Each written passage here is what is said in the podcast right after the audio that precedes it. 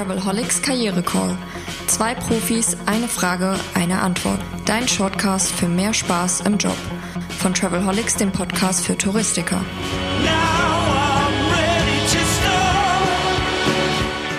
Herzlich willkommen zum Travelholics Karriere Call. Mein Name ist Roman Borch und ich treffe heute Heiner Boos vom Team Veränderung als Chance und wir reden über eine sehr spannende Frage, die gerade jetzt vielen Unternehmen und vielen Führungskräften Unternehmen sicher auch unter den Nägeln brennt, nämlich die Stabilität der Mitarbeiter. Wie kann man das mental, also die mentale Stabilität fördern und erreichen? Heiner, was gibt's da für Tipps und Antworten?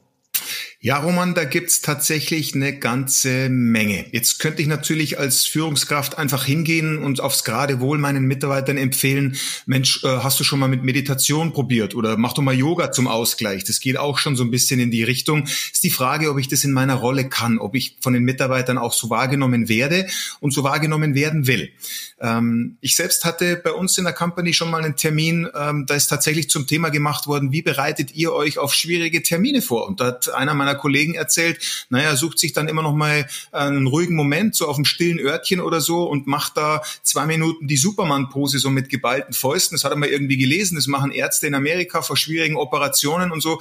Also der Termin hat eine ganz interessante Wendung dann genommen. Ich wusste auch erst nicht, was auf mich zukommt. Aber um es vielleicht auch ein bisschen methodisch oder strukturiert ranzugehen, man kann sich ganz gut orientieren an dem Eisbergmodell, das sich in der Kommunikation rausgebildet hat. Und von dem Eisberg weiß man, äh, dass etwa ein Siebtel ist an der Wasseroberfläche, also die ist sichtbar, und äh, sechs Siebtel sind unter Wasser, also die sehe ich nicht. Und äh, in den ein Siebtel, die ich oben sehe, das ist eben im, im menschlichen Verhalten, das sind Worte, Taten, also wie verhalte ich mich in einer Arbeitswelt, in einer Umgebung, wie möchte ich auch gesehen werden.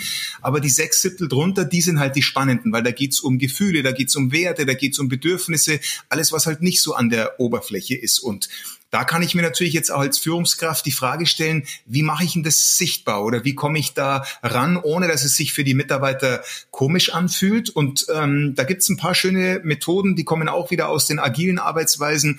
Eine könnte ich hier zum Beispiel vorstellen, das ist der Check-in und der Check-out bei einem Meeting. Also, dass ich, bevor ich in ein Meeting einchecke, alle Teilnehmer frage, äh, was sie sich denn von diesem Meeting erwarten, beziehungsweise was sie auch befürchten. Ja, und mal ganz offen äh, über dieses Thema sprechen. Und beim Check Checkout, wenn dann das Protokoll fertig ist oder alles Inhaltliche besprochen worden ist, dann auch nochmal in die Runde frage, wie Sie es empfinden.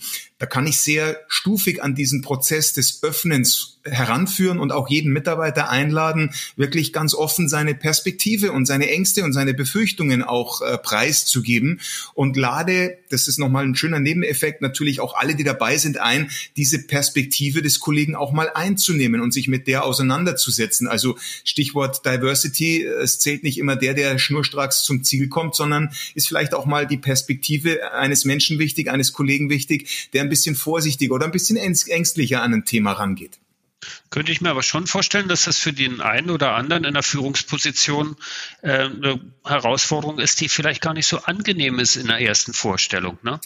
Ja, definitiv. Und das hat natürlich jetzt viel mit dem Selbstverständnis zu tun, wenn ich so der Silberrücken bin, der Haudegen, der äh, diese Leadership-Rolle äh, klar ausfüllen will nach einem klaren Profil, dann fühlt sich das bisschen komisch an. Wenn ich auf der anderen Seite aber verstanden habe, dass vielleicht auch auf Kulturebene ein gewisser Change im Unternehmen stattfinden äh, muss, dann kann ich mich da schon eher rantrauen. Es wird sich lohnen. Ich kann jeden nur ermutigen und es erfordert definitiv, Roman, natürlich auch Mut von einer Führungskraft auf dieses dieses dünne Eis zu gehen, weil ich weiß nicht, was mich äh, erwartet. Ja.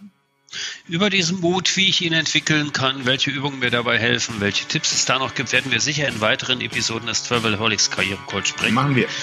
Äh, für heute erstmal Dankeschön, Heiner. Danke an alle Zuhörer und bis bald in der nächsten Episode. Ciao. Lust auf mehr? Links und Infos gibt es in den Show Notes. Und eine neue Frage kommt schon in der nächsten Episode vom Travelholics Karriere Call deinem Shortcast für mehr Freude im Beruf. Stay tuned.